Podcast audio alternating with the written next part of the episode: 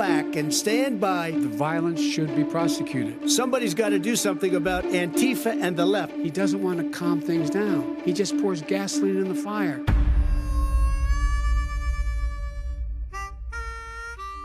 Hoje, na Sala Oval, senta-se José Pedro Zucte, sociólogo político e especialista em política comparada de movimentos radicais, do Instituto de Ciências Sociais da Universidade de Lisboa.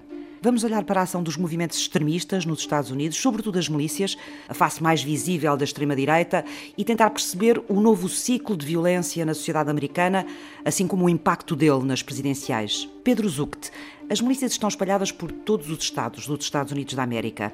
Elas nascem no seio da extrema-direita. E o que é que a extrema-direita norte-americana ambiciona? Primeiro, o particularismo. Está preocupada com o particular, seja a nação, a república, o grupo étnico. Não quer converter o mundo às suas convicções. Depois, o antiestatismo. O ADN destes movimentos é, por norma, antigovernamental. A visão do Estado Federal como um intruso tirânico, seja através dos impostos, seja através de leis que restringem o uso de armas, seja no confisco de terras públicas. Depois, ela tende a ser conspiracionista e vê cabalas nas raízes da política americana. E, finalmente, tende a ter uma componente étnica ou racial. Neste caso, nós estamos a falar do chamado nacionalismo branco.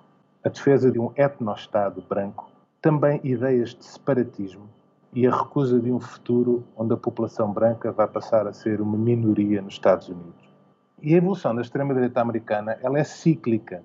Posso dar um exemplo. Nos anos 90, o movimento das milícias esteve muito ativo por causa de uma lei do governo federal, a Lei Brady, que foi a primeira restrição à venda de armas nos Estados Unidos.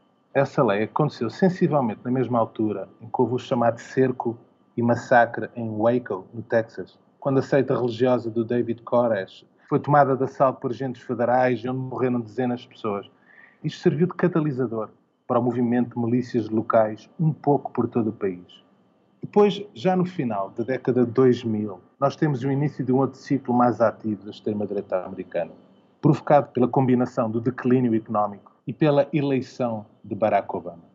E, finalmente, temos a campanha e a eleição de Donald Trump, a retórica sobre os imigrantes e o Islão, o caos, o autêntico caos e a consternação que Trump provocou nos republicanos e no movimento conservador deleitou vários setores da extrema-direita, que foram sempre críticos da agenda vista como globalista, de fronteiras abertas e imperialista do Partido Republicano.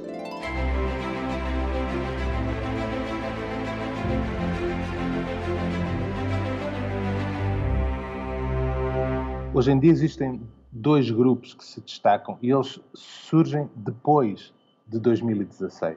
Os Proud Boys, e toda a sua imagem é muito influenciada pela cultura popular e pela cultura do entretenimento. É uma coisa muito americana nesse sentido. O nome foi tirado de uma canção, Proud of Your Boy, da banda sonora do filme Aladino, filme da Disney, camisas polo da marca Fred Perry. A mentalidade é antiprogressista, tradicionalista, defesa da, da masculinidade contra o feminismo. Eles defendem o que chamam de chauvinismo ocidental e superioridade do mundo que o homem ocidental criou. E os principais alvos inimigos são a extrema-esquerda e os chamados antifas. Depois temos também os Boogaloo Boys, desde 2018. O nome foi tirado de um filme dos anos 80 sobre breakdance, chamado Breaking 2 Electric Boogaloo.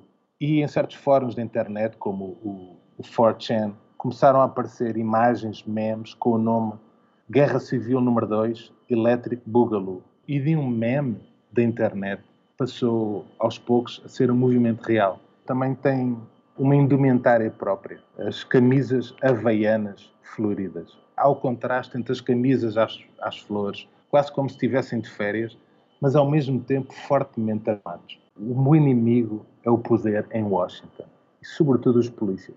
Muitos acreditam numa Segunda Guerra Civil desta vez contra o governo federal. E a ideia é de provocar conflitos com as autoridades policiais de forma a acelerar essa guerra. Também há milícias negras. Ela já vem dos anos 60 e do movimento Black Panther. Mas na última década, estes grupos negros separatistas aumentaram. Estes milícias negras tendem a ser anti-brancos e anti-governo.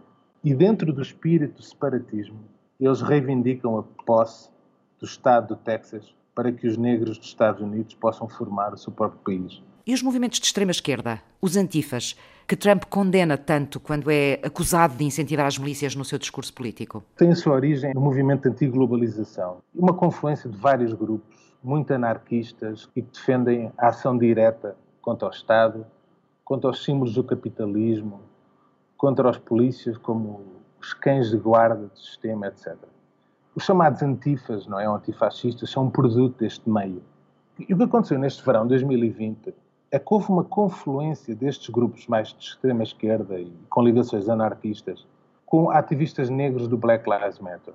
E se houve protestos pacíficos, não é? Também houve episódios de violência, como motins, saques, vandalismo, violência contra pessoas.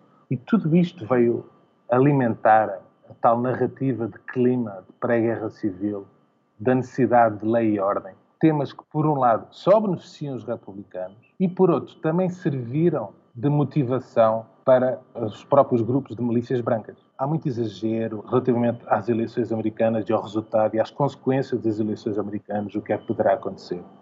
Mas seja como for, esses grupos serão sempre minorias. A maior parte das pessoas vai seguir a sua vida e vai preocupar-se com o seu dia a dia. Eu não tenho uma visão muito pessimista relativamente àquilo que vem aí. A cultura das armas está muito presente na própria formação dos Estados Unidos no Wyoming, o slogan que eu mais via, sabe qual era? Era God, Guns and Guts.